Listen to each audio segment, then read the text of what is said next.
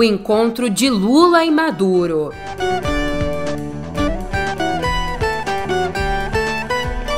Também por aqui, olhando para o passado, numa tentativa desesperada de reeleição, Bolsonaro provocou um calote bilionário na Caixa.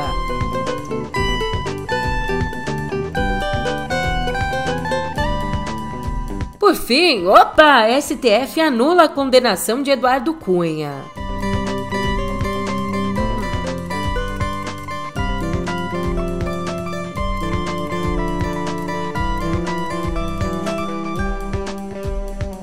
É, um ótimo dia, uma ótima tarde, uma ótima noite para você. Eu sou a Julia Keck e vem cá, como é que você tá, hein? Você me tira dessa, o papo principal dessa terça já é bastante espinhoso, então eu não vou nem comentar pra não gerar ruído. Mas que tem notícia, tem. E tem, você sabe, aonde? No pé do ouvido, cara. É,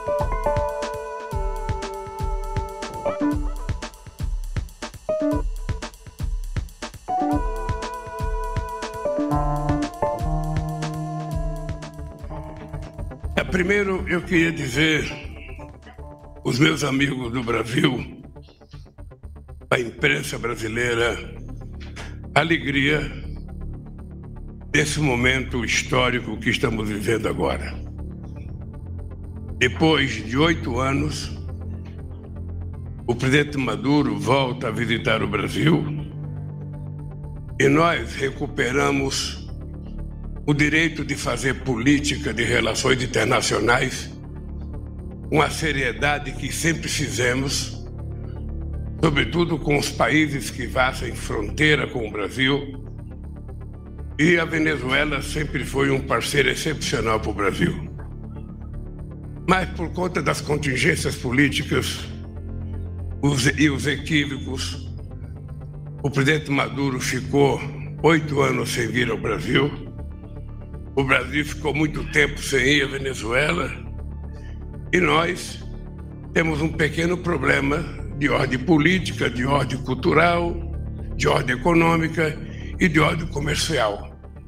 A gente tinha uma relação comercial que teve um fluxo de praticamente 6 bilhões e 600 milhões de dólares e hoje tem pouco menos de 2 bilhões de dólares. Isso é ruim para a Venezuela e é ruim para o Brasil. Então, quero te dizer que é um prazer te receber aqui outra vez. Momento histórico. Foi assim que o presidente Lula classificou a primeira visita desde 2015, a primeira visita ao Brasil do ditador da Venezuela, Nicolás Maduro. Lula não fez qualquer menção a violações de direitos humanos e políticos, como perseguição, prisão e tortura de milhares de opositores. Em compensação, fez críticas às sanções contra Caracas. Ah, eu sonho em que a gente tenha uma moeda, sabe, entre os nossos países para que a gente possa fazer negócio sem precisar ficar dependendo do dólar. Até porque o dólar, só um país tem a máquina de rodar dólar e esse país faz o que quiser, sabe, com dólar. E não é possível que a gente não tenha, sabe, mais liberdade para fazer negociação. Eu sonho que os BRICS possam ter uma moeda, como a União Europeia construiu o euro. Eu, eu não posso dizer porque eu não sou ministro da Fazenda, não sei qual é as coisas, mas, por exemplo, o Maduro não tem dólar para pagar as suas exportações. Quem sabe ele começa a pagar yuan. Quem sabe a gente possa, sabe, receber outra moeda de outro país para que a gente possa trocar. É culpa dele? Não, é culpa dos Estados Unidos, que fez um bloqueio extremamente exagerado. Eu sempre acho que o bloqueio é pior do que uma guerra. Porque a guerra normalmente morre soldado que está em batalha. Mas o bloqueio mata criança, mata mulheres, mata pessoas que não têm nada a ver com a disputa ideológica que está em jogo. Lula e Maduro tiveram uma reunião fechada e outra com a participação de ministros.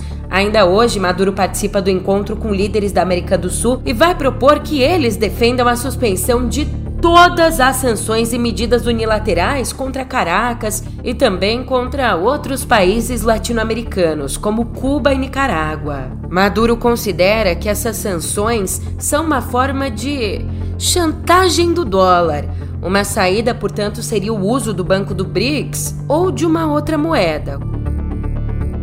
A oposição, é claro, discordou da avaliação do Lula sobre a presença do Maduro aqui no Brasil e, óbvio, não poupou críticas. Parlamentares ligados a Jair Bolsonaro criticaram inclusive o fato do TSE, durante a campanha do ano passado, ter determinado judicialmente a retirada de inserções que associavam Lula a ditadores como o próprio Maduro ou Daniel Ortega, da Nicarágua. Já do lado dos governistas, na verdade, foram poucos os governistas que saíram em defesa do Lula. Quem também criticou veementemente o discurso de Lula foi a diretora da Divisão de Américas da Human Rights Watch, a Juanita Gobertos, que escreveu assim no Twitter, aspas, o autoritarismo na Venezuela não é uma narrativa construída, é uma realidade. Fecha aspas. Mas o que a gente sabe é que, amigos amigos, negócios à parte, a Venezuela tem uma dívida de mais ou menos um bilhão de dólares com o Brasil. O país precisa pagar 170 milhões direto ao BNDES e os outros 903 bilhões ao Fundo Garantidor de Exportações, que é vinculado ao Ministério da Fazenda, e tem que pagar por cinco projetos de infraestrutura financiados pelo banco.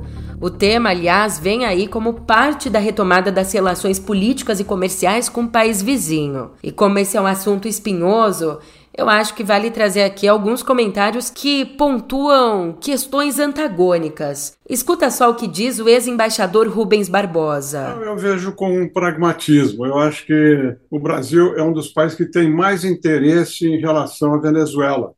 Não só da fronteira, por causa do trânsito ilegal, né, de drogas, de, de armas, mas porque o Brasil tem uma dívida a receber da Venezuela.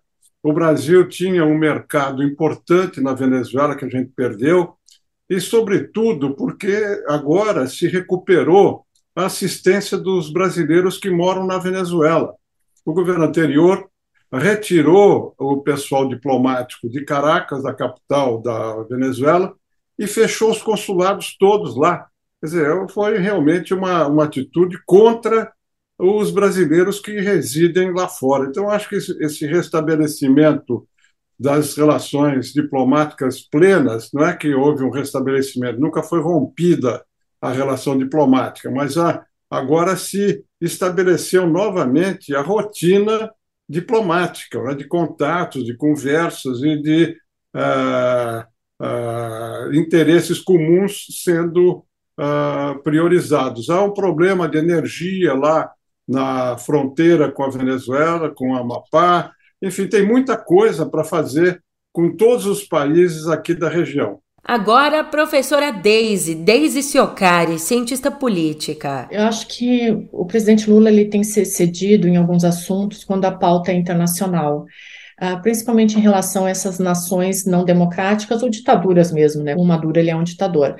Um, o que a gente sabe é que essa agenda do presidente Lula com Maduro, ela tem também a, a proposta de fazer uma negociação de uma dívida da Venezuela uh, com o Brasil, mas me parece que até o caminho para por causa da ditadura na Venezuela, até o caminho para a Venezuela pagar essa dívida, ele está cortado, é muito difícil, uh, justamente por causa do, do regime autoritário que existe lá. Eu vejo isso como um ponto muito negativo. O Lula não tem se pronunciado em relação às ditaduras, ele não tem se pronunciado em, uh, em relação a vários assuntos que são muito caros e muito temerosos para o PT. Por exemplo, eu vou falar da, do MST, vou falar da, das relações dessa tentativa, que eu acho que, eu sei que não é a pauta aqui, mas ela é um pouco desnecessária, de fazer uma moeda única latino-americana, como se uma moeda ela pudesse provocar um reset latino e nós virarmos uma segunda Europa. Então, acho que tem, tem muitos pontos falhos mas eu vou usar um jargão bem popular aqui. Não se toca tambor para maluco dançar. É um ditador, uh, nós somos uma democracia. Eu vejo de uma forma muito equivocada essa aproximação do Lula com Maduro, muito equivocada e de uma certa forma dá um sinal bem trocado. Eu espero que o sinal seja trocado, não seja o sinal que o Lula quer passar mas uh, eu vejo essa aproximação com olhos negativos. E sobre tudo isso, por fim, mas não menos importante, né, um recadinho da nossa casa, do meio para você.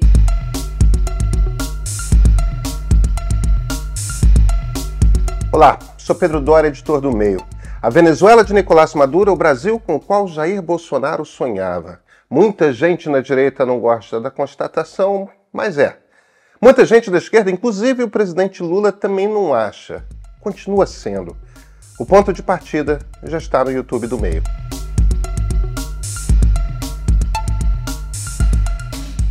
Voltando ao nosso noticiário, a gente volta também no tempo, porque ano passado, de olho no eleitorado pobre, Bolsonaro apostou alto e usou a Caixa para liberar, via duas medidas provisórias, para liberar 10 bilhões e 600 milhões de reais. Desses, mais ou menos 3 bilhões foram destinados a empréstimos para negativados em março do ano passado. Empréstimos com juros baixíssimos para os padrões de mercado. Aliás, esse programa, que teria como objetivo facilitar o acesso ao crédito, num contexto completamente eleitoreiro, o Sim Digital contou com o apoio total do então presidente do banco, Pedro Guimarães, que ainda à época, antes do escândalo que derrubou ele, ainda à época sonhava com a vice-presidência. Ô, Júlia, mas você falou de 3 bi e os outros 7 bi cacetada? Esses só foram liberados no dia 10 de outubro, em pleno segundo turno. Foram liberados como crédito consignado para quem recebia o Auxílio Brasil. Mesmo assim, a estratégia não funcionou e o tiro saiu pela culatra, porque agora a Caixa tem que lidar com o rombo. Como assim?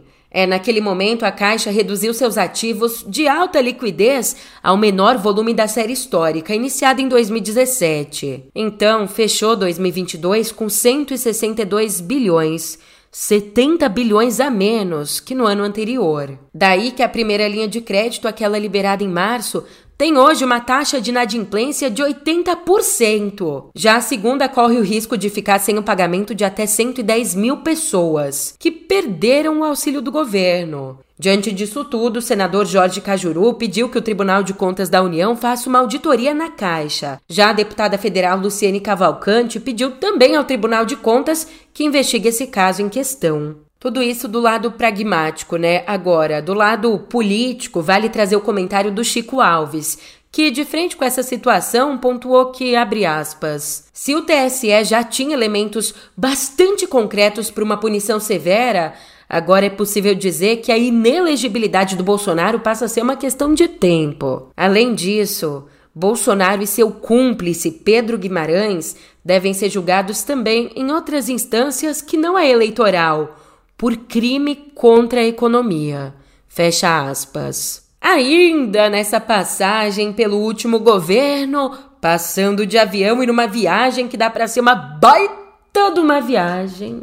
Se é que você me entende. Não, mas disfarça que nessa aqui só os conservadores estão online.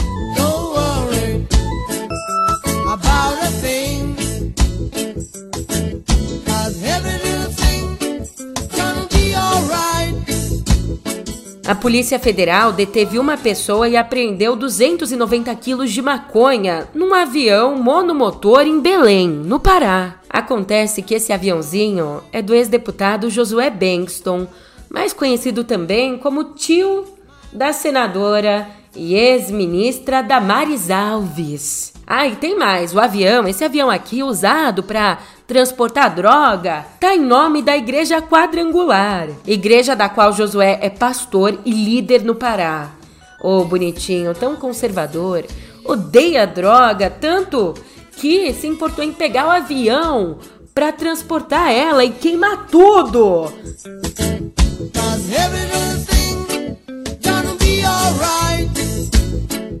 Aliás, a maconha seria levada para Petrolina, em Pernambuco. Como explicou a nota da PF, abre aspas, a droga ocupava todo o espaço que sobrava na aeronave, além dos assentos para um passageiro e o piloto. Fecha aspas. Então, né, um inquérito foi aberto para apurar o crime, o avião foi apreendido, assim como o celular do homem detido. Já o piloto, o piloto não foi preso, porque, segundo a polícia, não foi verificada a participação dele no crime. E como não é sempre, né, que a gente tem uma carona muito louca como essa aqui. Todas as trans finíssimas fumando maconha. Aproveitando a carona, a gente cai no Congresso. onde agora os parlamentares discutem mudar a PEC da anistia. Ela mesma, a polêmica que prevê perdoar partidos que deviam, na verdade, sofrer sanções, multas por irregularidades cometidas com o nosso dinheiro nas eleições do ano passado. Pois é, o texto dessa PEC do perdão, a PEC da anistia, foi aprovado pela CCJ da Câmara. Mas a aprovação foi bastante criticada por especialistas. E aí que teve ela, né? A repercussão negativa. Essa repercussão fez os líderes considerarem a mudança de alguns pontos da PEC. Considerarem, por exemplo, a retirada do perdão para irregularidades partidárias, como o uso ali do fundo partidário para fins particulares. Como eu disse, o texto ele foi sim aprovado pela CCJ e agora aguarda a instalação de uma comissão especial para discussão do mérito, que é na prática o último passo antes da votação em plenário. Já dentro do atual governo, quem está sentindo a pressão é a dona Marina Silva, viu? A ministra do Meio Ambiente. Agora, o senador Davi Alcolumbre lidera um movimento para isolar a Marina e, consequentemente, forçá-la a deixar o governo. Ah, Julia, mas que maldade. Pra que isso? O que, que ela tá fazendo pra ele? Na política, né, Mori, não tem nem maldade nem bondade. É um jogo. E nesse jogo, se a Marina meter o pé, sabe quem é que leva vantagem? O partido do Alcolumbre, União Brasil. Pelo menos é isso que ele quer, né? Ele quer que o União Brasil herde o meio ambiente se a Marina sair. Hoje em dia, a União já comanda o Ministério das Comunicações, o do Desenvolvimento Regional e do Turismo. Agora, cá entre nós, imagina se o fisiologismo chega no meio ambiente para tratar de questões climáticas. Ai, ai, ai. O Alcolumbre, inclusive, foi irônico e bastante desrespeitoso ao falar da Marina e da permanência dela no governo, dizendo assim: ela é gente boa, é bom ela ficar no governo pra ir lá com a gente inaugurar o poço. Sim, você não entendeu errado, não. Ele disse isso em referência à exploração de petróleo na foz do Amazonas. Exploração que o Ibama, de forma técnica, se posicionou contrário e, portanto, né, foi uma decisão acatada pela ministra do Meio Ambiente, o que não tem sido aceito por outras alas do governo. Só que nessa possível dança das cadeiras tem aumentado o apoio à solução Elmar. Você já ouviu falar nisso? Petistas estão defendendo cada vez mais dá algum ministério ao deputado Elmar Nascimento. Isso porque o presente conquistaria, por tabela, a influência do presidente da Câmara, o Arthur Lira, o que é bastante importante ali no Congresso, né? Conquistaria Lira, já que o Elmar é bem próximo dele, é inclusive o provável sucessor do Lira no comando da Câmara em 2025. Elmar também é do União Brasil, então resolveria meio que, né?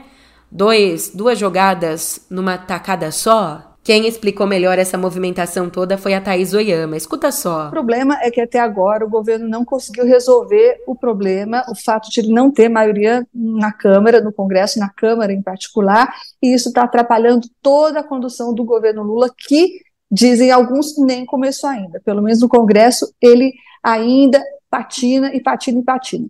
O que, que vê alguns petistas, não estou falando de gente de outros partidos, estou falando de petistas, eles como que já capitularam, como que uh, já desistiram de tentar outra solução e acham hoje, defendem inclusive essa solução, que seria, na verdade, trazer o Arthur Lira, o todo-poderoso presidente da Câmara, para dentro do governo, disfarçadamente, é claro, né? E como seria essa solução? Essa solução passa pelo Elmar Nascimento. Elmar Nascimento é aquele deputado federal, ele é líder do União Brasil, não é do PP, o partido do Arthur Lira, ele é líder do União Brasil na Câmara dos Deputados e é aquele nome que lá na frente, lá atrás, na verdade, quando o presidente Lula estava formando o seu ministério, estava cotado para ser o ministro da Integração Social. E ele foi vetado por alguns petistas. Teve o nome vetado, foi inclusive muito criticado publicamente. E por que, que Elmar seria uma solução na visão também de grão-petistas? Porque ele é muito próximo do Arthur Lira, o presidente da Câmara, ele é inclusive uh, o candidato hoje do presidente da Câmara para sucedê-lo em 2025, que é quando termina o mandato do Arthur Lira. Elmar Nascimento, então, é muito próximo do Arthur Lira e é do União Brasil. Portanto, esses petistas fazem a seguinte conta: o Elmar Nascimento poderia resolver grande parte dos problemas do governo no Congresso, porque ele carrearia para dentro do governo tanto votos do União Brasil, não os 99, porque a União Brasil, como sabemos, é bastante dividido, mas eles fazem uma conta que trariam pelo menos 30 votos do União Brasil por baixo e mais alguns 20 votos, umas duas dezenas de votos do PP. Ah, e essa próxima notícia aqui, eu sei que ela vai te interessar. Sabe como é que eu sei? Por conta de duas expressõezinhas: condenação anulada e Eduardo Cunha. Tudo na mesma frase. Sorria! Fale bom dia, vida. Pois bem, a segunda turma do Supremo decidiu anular a condenação do ex-deputado federal Eduardo Cunha, que tinha sido sentenciado pela Justiça Federal do Paraná a quase 16 anos de prisão. Tudo isso por corrupção passiva e lavagem de dinheiro, ainda no âmbito da Lava Jato. Mas por que anularam? É que os ministros se debruçaram, analisaram uma ação da defesa do Cunha. Essa ação argumentava que a condenação viola um entendimento do próprio Supremo, o entendimento de que, na verdade, cabe à Justiça Eleitoral julgar casos de Caixa 2, mesmo quando relacionados a outros crimes. Portanto, com a condenação anulada, a investigação vai ser agora enviada à Justiça Eleitoral, que vai decidir se reestabelece ou não a condenação. Ah, ela também vai decidir sobre a validade das provas, definindo se o caso volta a estaca zero ou não.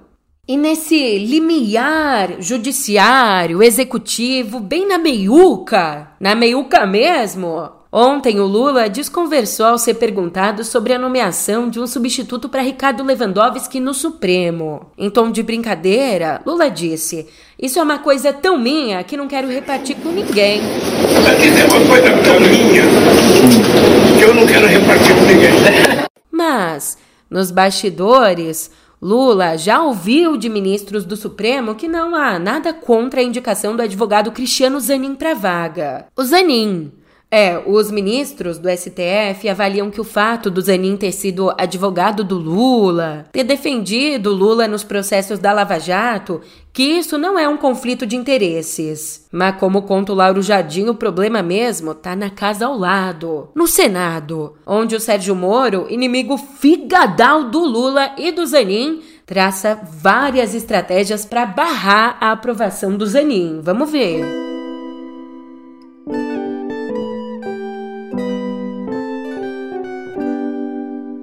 Um ano de luta, dois, três, quatro, cinco, dez anos, treze anos travando uma luta contra o câncer. E assim, aos 61 anos, o publicitário Paulo Peregrino estava prestes a receber cuidados paliativos. Até que em abril agora, esse que acabou de passar, ele pôde testar mais uma coisinha, uma última tentativa. Foi submetido ao tratamento da terapia celular, o Cartecel. E eis que em um mês, ele teve a remissão completa de seu linfoma.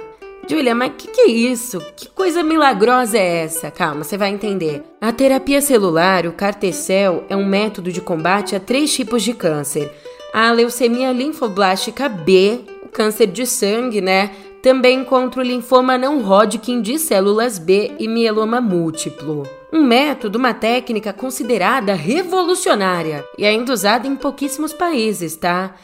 Mas agora, um protocolo da USP em parceria com o Instituto Butantan e o Hemocentro de Ribeirão Preto tem levado essa técnica para a rede pública. Que notícia bonita! Com isso, 14 pacientes já foram submetidos a esse tratamento com uma remissão de ao menos 60% dos tumores. E ainda, para o segundo semestre que vem aí, a esperança só aumenta. Nesse segundo semestre, 75 pacientes vão ser tratados com esse protocolo. Na rede privada, o custo dele é de 2 milhões. E se por um lado a gente tem esse avanço lindo, que na verdade, né, seria uma obrigação ter um tratamento desse também ao alcance da população que é atendida pela rede pública. Enfim, mas se por um lado a gente tem um grande passo que foi esse, por outro lado, Uganda, que já tinha uma das legislações mais duras do mundo contra pessoas LGBTQIA, acaba de endurecer ainda mais as regras. Ontem, o ditador Yoweri Museveni assinou uma nova lei a lei anti-homossexualidade, que prevê punições que podem chegar à pena de morte. Nesse caso aqui, pena de morte nos casos em que a gente tiver sexo entre homossexuais soropositivos. A lei também prevê 20 anos de prisão a quem, no entendimento deles, a quem promover a homossexualidade. Bem, até então, até mesmo antes dessa lei, as relações homoafetivas já eram ilegais em Uganda, assim como em mais de 30 países africanos.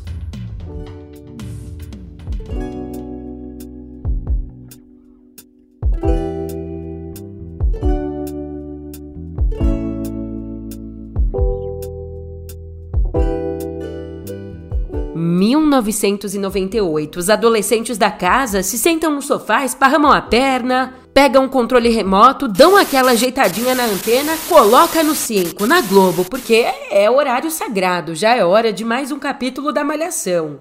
Só que nesse episódio específico que a gente está falando aqui, três meninos brancos simulam uma banda de reggae pintando os rostos de preto. Eis que então, na reprise dessa novela, que hoje em dia vai ao ar na Globoplay, na reprise essa cena foi cortada, trazendo para a TV um debate que já tem dominado o mundo da literatura, por exemplo. O debate sobre a revisão de obras para banir expressões e situações ofensivas. Tem quem acha que derrubar, além de configurar censura, tenta manipular a história para apagar o passado. Já tem aqueles que acham que tem que banir mesmo, já que a evolução social tornou essas cenas inaceitáveis e acreditando também, portanto, que a dignidade humana está acima de preocupações com roteiros e afins.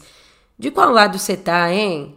Essa discussão é importantíssima, vale pensar mas a Globo, a Globoplay, ainda não informou se vai alterar também novelas que trazem cenas de violência doméstica, racismo ou homofobia. Agora, da TV aos palcos, na verdade, nessa notícia aqui a gente meio que mistura os dois, o melhor dos dois mundos. Partiu o turnê. Gil. 40 pessoas viajando em 40? E alguém vai ter que estar no colo. A gente caminha em dois tempos recortados pelo ambiente. Primeiro em casa e agora na estrada. Que existe um reality show estrelado por Gilberto Gil e família. É isso você já sabe, né? Pelo amor de Deus. Mas o que talvez você não saiba é que a segunda temporada do Viajando com o Gil, esse reality teve ontem seu trailer divulgado. Ah, e também foi divulgada a data de estreia dessa segunda temporada, tá? Dia 30 de junho. Hoje mesmo, no Prime Video. Quer coisa melhor? Já te deixei na expectativa, falei a data de estreia e é hoje, cara! Errou! Errata, eu errei. Hoje é dia 30 de maio. Estou perdida no tempo. Bem, que importa, né, a intenção. Então, daqui um mês, segura a emoção. Para você pegar aí o que te aguarda, dessa vez as câmeras acompanharam o cantor e o clã dele nas 15 apresentações da turnê internacional, a turnê Nós, a Gente, que passou por França, Alemanha, Itália, Dinamarca e Inglaterra.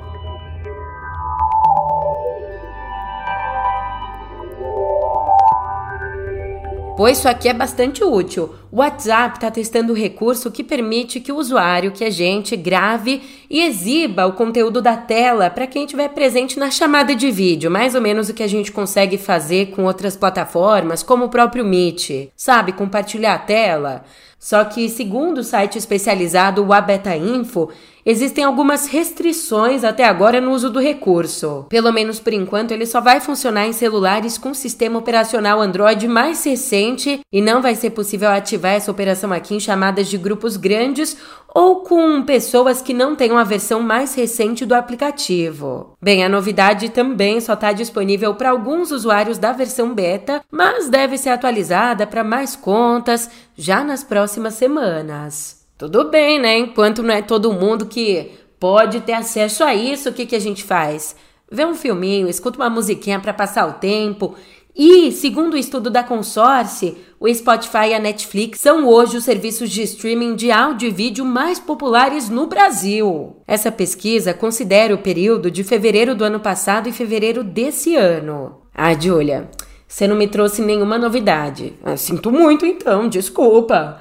Mas o que pode te surpreender são os números. Ó, a Netflix tem uma média de 50 milhões e 600 mil usuários únicos por mês, contra aí 18 milhões e 100 mil do Globoplay e 14 milhões e 600 mil do Prime. E esses dados, para você entender, esses dados referentes ao número de usuários levam em conta os acessos pelos aplicativos e outras plataformas. É, a Netflix é a mais usada aí, mas também a mais polêmica, né? Famoso falem bem ou falem mal, mas falem de mim. Falem dela mesma, vamos cancelar, hein? Cancelada. Por falar em Netflix, lembra que a gente conversou aqui que o Procon de São Paulo tava de olho nela? Então, só que agora Procons de quatro estados já notificaram o streaming pela cobrança por compartilhamento de senhas. O famoso 12,90, a cobrança adicional que a Netflix anunciou para que você pague 12,90 para cada pessoa com que você está compartilhando seu streaming. Pera lá, que que é isso? E o que que os Procons alegam? Que a empresa não deixou claro como é que vai diferenciar o compartilhamento do uso regular pelo próprio assinante, só que em diferentes aparelhos. Bem, em caso de irregularidades, a Netflix pode ser multada e sofrer outras sanções. Mal famoso quem tá na chuva é para se molhar, né? O Google já foi multado. Ele foi multado em 32 milhões e meio de dólares, mais ou menos 163 milhões de reais. Foi multado por ter desrespeitado patentes da empresa de aparelhos de áudio a Sonos. Essa decisão, por exemplo, envolve alguns dispositivos de casa inteligente, como a linha Chromecast. Se você não está entendendo, não está lembrado disso aqui, lá em 2020 a Sonos iniciou uma batalha judicial contra o Google por conta do uso indevido de algumas de suas tecnologias. Os dados teriam sido obtidos no momento em que as duas empresas fizeram colaborações para permitir a integração dos dispositivos sonoros da Sonos com o extinto Google Play Music. É babado. Você quer saber mais? Quer saber mais? Então você volta amanhã, porque por hoje, ó, é isso. Obrigada pela companhia e a gente se vê por aqui amanhã. Tô te esperando. Vê se não vai demorar.